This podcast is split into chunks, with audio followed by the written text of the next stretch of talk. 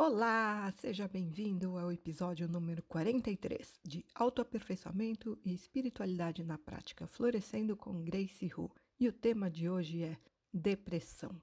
É assunto sério. Eu vou compartilhar o meu ponto de vista sobre a depressão como uma terapeuta com uma sólida bagagem espiritual. Porque é isso, na verdade, que me diferencia dos terapeutas convencionais. Eu tenho uma abordagem que inclui outras realidades além da física. E é justamente por isso que o meu método de trabalho usa técnicas e ferramentas que eu aprendi com a espiritualidade superior. E como eu trabalho com a luz, não só eu recebo muita inspiração e ajuda de inteligências invisíveis, como os resultados são rápidos, eficazes e sem efeitos colaterais. Aqui é Grace, eu sou terapeuta e professora de espiritualidade há 19 anos, astróloga com mais de 30 anos de estudos e prática e também sou uma espiritualista independente. Eu ajudo pessoas motivadas pelo autoaperfeiçoamento a transformarem sua realidade conscientemente usando seus poderes internos ocultos, porque eu trabalho com as forças e inteligências do inconsciente e facilito o acesso das pessoas a esse conteúdo delas, porque assim, a causa de tudo na sua vida está dentro de você. E para mudar os efeitos, é preciso mexer na causa. Então, quando você tem consciência de todo esse potencial de poder dentro de si, que já está criando a sua realidade, mesmo que você não saiba como, mesmo que você não tenha consciência, mas quando você fica mais ciente disso e passa a conhecer como essa dinâmica no seu inconsciente funciona para criar sua realidade, você pode assumir o controle da sua vida. De fato, não é só uma questão mental de pensar positivo, é realmente usar os seus recursos interiores para trabalharem a seu favor. Você quer entender certas situações na sua vida e mudar sua realidade para melhor? Então fica por aqui e vamos conversar.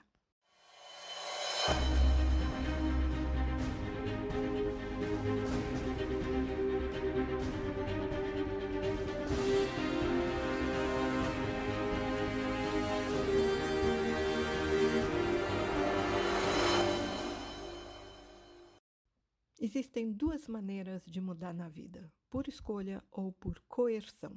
Ou seja, ou você vai pela inteligência ou vai pela dor, a força. E ter consciência disso já te dá uma vantagem considerável, porque se você escolher a primeira opção, pela inteligência, você pode minimizar muito o próprio sofrimento. Por outro lado, se você preferir a segunda maneira de mudar, por coerção, pela dor, bom, essa tem sido a opção inconsciente da maioria e a humanidade está do jeito que está.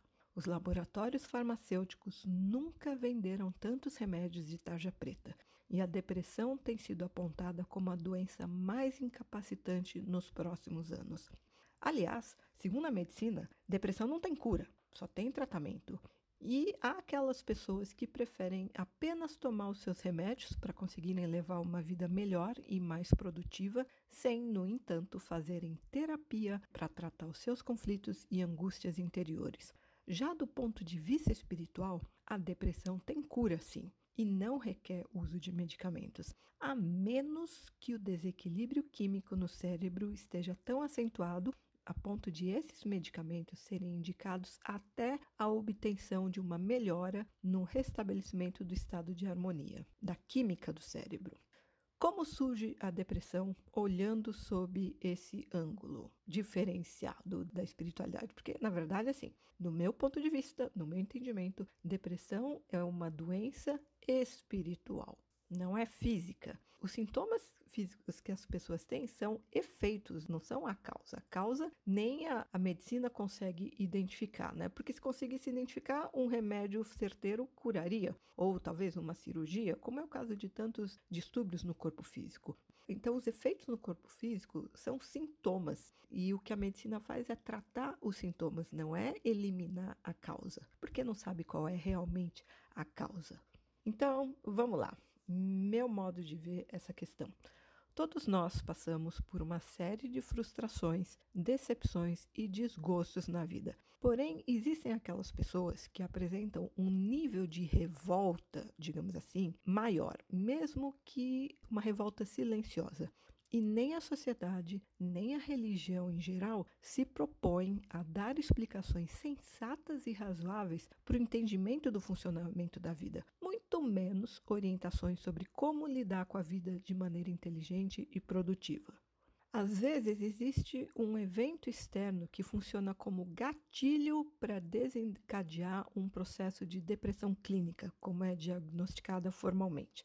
Pode ser a morte de um ente querido, a perda de um emprego, o fim de um relacionamento. No entanto, nem sempre acontece alguma coisa que justifique, aparentemente, a eclosão dessa doença, que é, como eu já disse, mais do que física, espiritual. A pessoa simplesmente como que se desencanta com a vida, acumulando um cansaço misturado a uma falta de sentido e significado. Tudo vai ficando sem graça, ela perde a motivação de fazer as coisas mais simples, como também as que mais lhe dão prazer, e os dias se tornam uma rotina maçante e interminável. Qualquer um, independentemente de idade e classe socioeconômica, cultural, está sujeito a esse sofrimento silencioso, cuja dor é existencial e não física.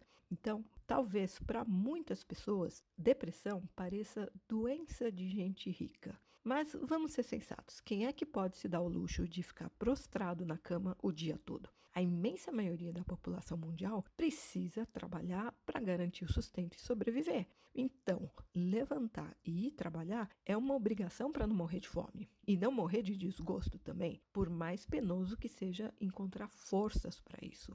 Outro aspecto a considerar é que a depressão independe de o um indivíduo ter ou não sucesso material, profissional ou afetivo, por exemplo.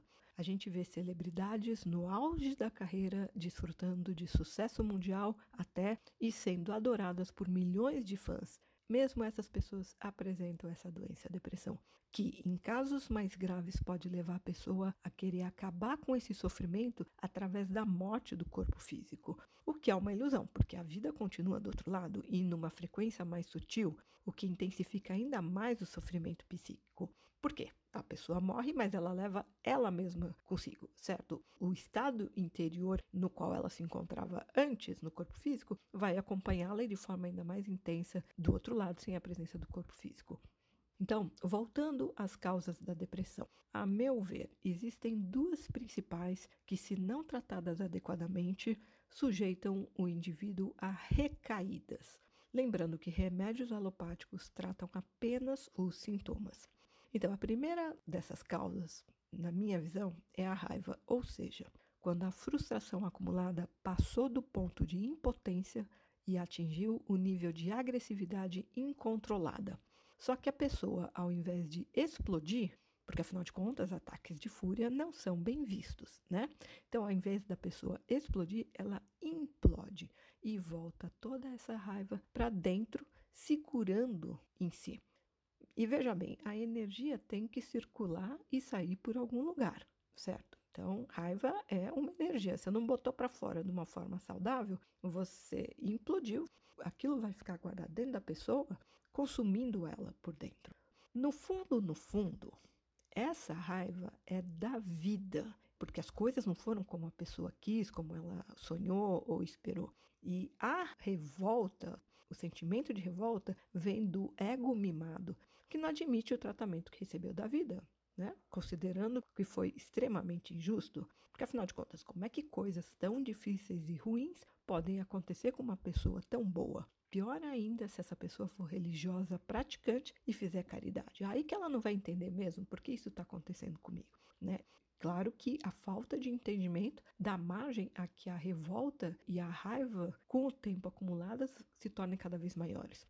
Bom, mas por enquanto eu vou só expor o meu ponto de vista sobre esse mal, a depressão que acomete tanta gente no mundo, tá?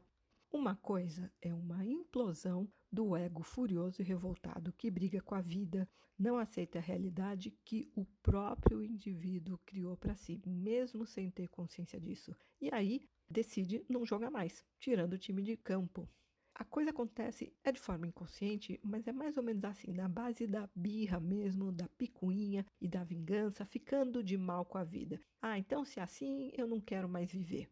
Não é uma decisão necessariamente consciente, mas por trás dessa falta de sentido na vida, essa falta de vontade de viver, a perda da alegria de viver, do propósito, existe uma atitude como essa que eu acabei de descrever, tá? Outra coisa é quando a depressão ocorre por causa da perda de uma parte da alma. E existe um outro episódio aqui no meu podcast, o primeiro deles, que fala sobre isso, perda e resgate de partes da alma. Então, o que, que acontece? A pessoa vai se desmotivando aos poucos, perdendo a vontade e a alegria de viver e se entregando passivamente. E pode até ser porque ela já está muito cansada de batalhar na vida e sofrer. Então, ela simplesmente se entrega sem procurar entender ou sem conseguir compreender o mecanismo por trás do funcionamento de tudo, ou seja, como lidar consigo, com os outros e com a vida. Ela não simplesmente não sabe como a realidade dela é criada para entender que ela pode assumir as rédeas da própria vida, ao invés de se sentir uma vítima impotente das circunstâncias. E aqui não se trata de uma questão de religiosidade, e sim de espiritualidade independente, sem dogmas, porque as leis cósmicas que regem o funcionamento do universo independem de credo. Na prática é aquilo, se você não sabe como a sua realidade é criada e você sofreu uma lavagem cerebral bem intensa de que ah, é a vontade de Deus, existe azar, existe mau karma, enfim, você vai se sentir uma vítima impotente realmente quando as coisas não saírem do jeito que você gostaria. Agora, se você se dispõe a pelo menos estudar, procurar conhecer como funcionam as leis da vida, como a nossa realidade é criada, aí sim você tem condições de fazer alguma coisa a respeito e mudar a sua realidade, certo? Você já não é mais ignorante desse processo. E eu falo bastante sobre isso em outros episódios aqui do meu podcast. Eu ensino isso para os meus clientes, em, seja em sessões avulsas de terapia, seja num processo mais contínuo, mais constante de terapia. Mas eu estava falando de perda de uma parte da alma. Pensa comigo, você ficaria feliz e de bom grado, o tempo todo ao lado de alguém baixo astral, uma pessoa que está sempre triste, desmotivada, reclamando e se queixando de tudo, uma pessoa negativa, revoltada, que está sempre se sentindo uma vítima impotente, um pobre coitado infeliz, injustiçado, enfim, uma pessoa chata? Bom, eu não ficaria, então eu entendo perfeitamente quando a alma desse ser humano resolve ir embora para o mundo espiritual largando essa pessoa à própria sorte ou azar.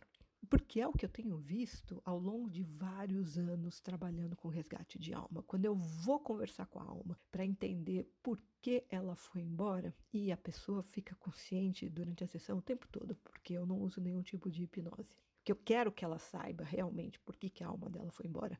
O motivo mais comum não foi um trauma, não foi a perda de um ente querido e a alma resolveu ir embora junto com aquela pessoa. Não, um motivo muito comum é a alma simplesmente cansou de não ser ouvida, de ser ignorada e foi para algum lugar no mundo espiritual onde eu encontro ela muito feliz, muito satisfeita. É, então, né, é aquilo. Você não vai ficar, não vai fazer questão de ficar perto de uma pessoa que além de não te escutar, de ignorar completamente, ainda está muito chata, muito negativa, né? Pois é. A alma é indomável, digamos assim. Né? Ela tem vontade própria, ela não se submete, principalmente às vontades, aos desejos do ego. Ela é ela mesma, olha, ela vai embora e não dá satisfação. Essa é é a verdade. E aí, por isso, precisa depois um resgate de alma para convencer a alma a voltar para junto da pessoa. E eu faço uma negociação, né? Quais são as suas condições? Porque né, a, a, coisa mais comum é a pessoa ter que parar e mudar o modo de ser no sentido de dar mais importância para esses insights, a intuição que a alma está dando, falando com ela. Se bem que depois de um resgate de alma, a pessoa passa a ter contato fácil e direto com a própria alma. Não precisa ficar meditando durante meses para tentar contactar o eu superior. Não, eu já fiz todo esse processo, trouxe de volta e aí cabe à pessoa construir um bom relacionamento. E ela realmente consegue conversar com a alma a qualquer momento que quiser e se não tiver muito na neura da cabeça, consegue ouvir a alma conversando com ela também para guiar, para dar as melhores orientações na vida. Então, como eu falei, é comum a alma simplesmente resolver ir embora e não dar satisfação. Ela nem fala tchau, na verdade. Ela não avisa. E como a alma é quem possui a alegria de viver, o que, que acontece quando ela vai embora? A depressão se instala no seu lugar como uma sensação de buraco no peito e vazio existencial. Enquanto não for feito o resgate da alma, não há remédio de tarja preta e terapia que resolvam, já que eles atuam apenas nos efeitos e não na causa. De qualquer maneira, uma mudança de atitude é exigida do indivíduo depressivo de modo que ele volte a sentir gosto pela vida e encontre a motivação perdida. Esse tipo de caso configura uma mudança por coerção pela dor, com muito sofrimento psíquico, emocional e existencial, porque só quem tem depressão, principalmente em crises mais agudas, é que sabe quão doloroso isso é nesse aspecto psíquico, nesses aspectos que eu falei, psíquico, emocional e existencial. Apenas porque lá atrás não foi feita a opção de mudar por escolha, procurando conhecimento mais avançado e se tornando mais tolerante, flexível e humilde perante a vida. Ou seja, a vida da pessoa foi o que deu para ser, diante das condições que ela teve de atrair o que atraiu. Né? E quando eu falei assim, procurar conhecimento mais avançado, veja bem, a internet está aí com muita coisa ao alcance, certo? Embora seja necessário filtrar o conteúdo com bom senso. Mas hoje o acesso ao conhecimento nunca foi tão fácil. Tá aí você ouvindo meu podcast, né? E lembra que eu falei que depressão tem a ver com raiva? Porque as coisas não foram como a pessoa quis, como o ego da pessoa também quis, sonhou, e aí ela simplesmente, sabe, fica de mal da vida. Falando de forma bem clara, bem simples, a pessoa fica de mal da vida. Só que imagina, né? Você ficar de mal da vida, quem é mais forte, quem é mais poderoso? Não é você, é a vida, né? E é o imperativo da vida evoluir. Não existe esse de cruzar os braços, ah, não quero mais viver, não vou evoluir, não vou fazer nada, vou ficar de birra. Não existe isso. E acredite, a vida vai fazer você mudar de qualquer jeito. Porque afinal de contas, você precisa evoluir. E isso não é uma opção. Não evoluir não é uma opção. Então, comprar uma briga com a vida é uma péssima ideia, porque você vai sofrer muito mais desnecessariamente e no final você vai acabar cedendo e ela é que vai vencer. Então, depressão é uma briga interna com a vida que tem a ver com a raiva, com a revolta, muita frustração acumulada. A pessoa chega uma hora que ela cansa de fazer, fazer, não conseguir os resultados que ela quer. Isso também leva, esse excesso de negatividade leva à perda da alma, ou a alma vai embora antes da pessoa chegar nesse ponto, a alma também já foi embora e isso acelera essa sensação de vazio interior. E o que, que é o vazio interior, se não a falta de uma parte importante de nós mesmos, né? Por isso que tudo que a pessoa tenta fazer no mundo externo não vai preencher esse vazio, não vai resolver a questão dela, porque a causa é outra. Então, eu apresentei o meu ponto de vista sobre depressão, porque eu já tive oportunidade de lidar com pessoas que estavam nesse estado, gente sim, no estado até crítico, tentando suicídio mais de uma vez. Um resgate de alma fez uma diferença fenomenal. A pessoa realmente retomou o prazer de viver, porque na verdade assim, a gente pode perder várias partes da alma, né? Pode perder a parte relacionada à autoestima, ao senso de alto valor, a coragem, a propósito de vida, a alegria de viver. É comum, aliás, perder mais de uma parte da alma. E cada pedaço resgatado vai trazer de volta essa sensação de completude para a pessoa, é como preencher realmente um quebra-cabeça. E aí, se você tem de volta a alegria de viver, o sentido, um propósito, a tua alma vai te encher de vontade de fazer certas coisas para se realizar, porque quando você se realiza, é a sua alma se realizando através de você. Então ela precisa de você para se realizar nesse mundo. E você também precisa dela para sentir prazer com essas realizações. Porque quanta gente que consegue tudo chega num ponto de ah, sucesso profissional, a vida tá ótima, tem conforto, tem dinheiro no banco, a família tá todo mundo bem, mas a pessoa não tá feliz. Ela simplesmente, ela não consegue, ela tá satisfeita. Isso é uma coisa, é um nível mais superficial, mas lá no fundo ela não consegue se sentir feliz, plena, realizada. Por quê? Porque quem tem essas sensações é a alma. Então, sem a alma, tudo perde sentido, é como se a vida ficasse em preto e branco, perdeu a cor.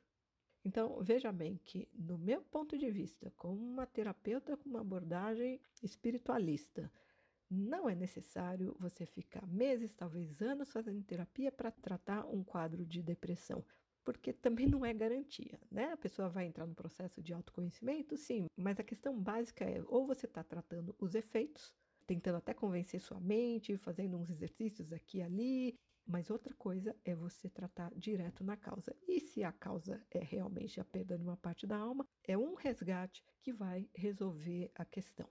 Se você acompanha meu podcast, você já sabe que eu gosto das coisas assim, ir direto ao ponto, sem complicação e de forma simples. Não vou ficar tecendo mil teorias aqui para, sabe, preencher linguiça do meu próprio podcast. Eu não sou disso.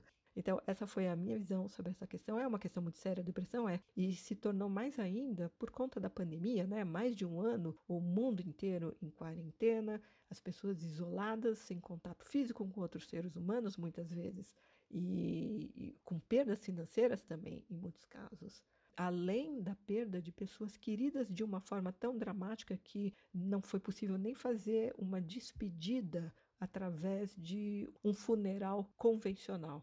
Então, esse tipo de trauma emocional também pode provocar a perda de uma parte da alma, que propicia, obviamente, um quadro de depressão. Mas não tem como trazer a pessoa amada de volta, certo?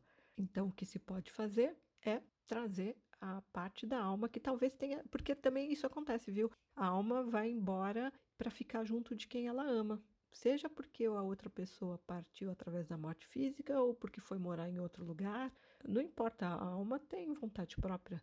Então, enfim, esse foi meu ponto de vista de uma forma bem simplificada, sem drama. E eu sei que a minha abordagem é muito diferente da convencional que existe por aí, mas eu não sou uma terapeuta convencional, eu não tenho um ponto de vista convencional, meu método também não é convencional, e por isso que eu consigo resultados diferentes em pouco tempo. E aliás, por falar em tempo, olha só, já faz um ano que eu coloquei no ar o meu primeiro episódio de podcast. É, foi no dia 10 de julho de 2020. Nossa, eu tava vendo isso, como o tempo voou. O podcast foi um desejo da minha alma.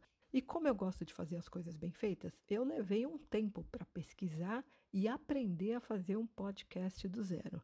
Olha, vou confessar, foi uma jornada e tanto. Preparar roteiro, gravar, editar, colocar no ar e sempre foi trabalho em dobro, porque eu tenho a versão em português e em inglês do podcast.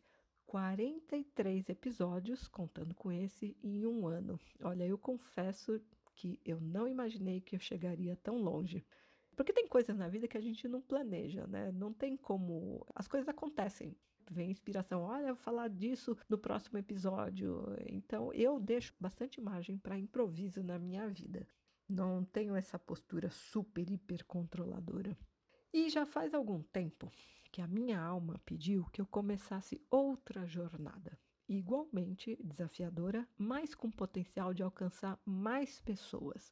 Então, eu tenho trabalhado nesse novo projeto do zero também, aprendendo o que é preciso para colocá-lo em prática. Então, sinceramente, eu não sei se eu vou continuar com o podcast, porque produzir dois episódios por semana dá muito trabalho, principalmente a parte da edição. Porque afinal de contas, os episódios não são curtos e você que me acompanha aqui sabe que o conteúdo é mais profundo, é mais caprichado.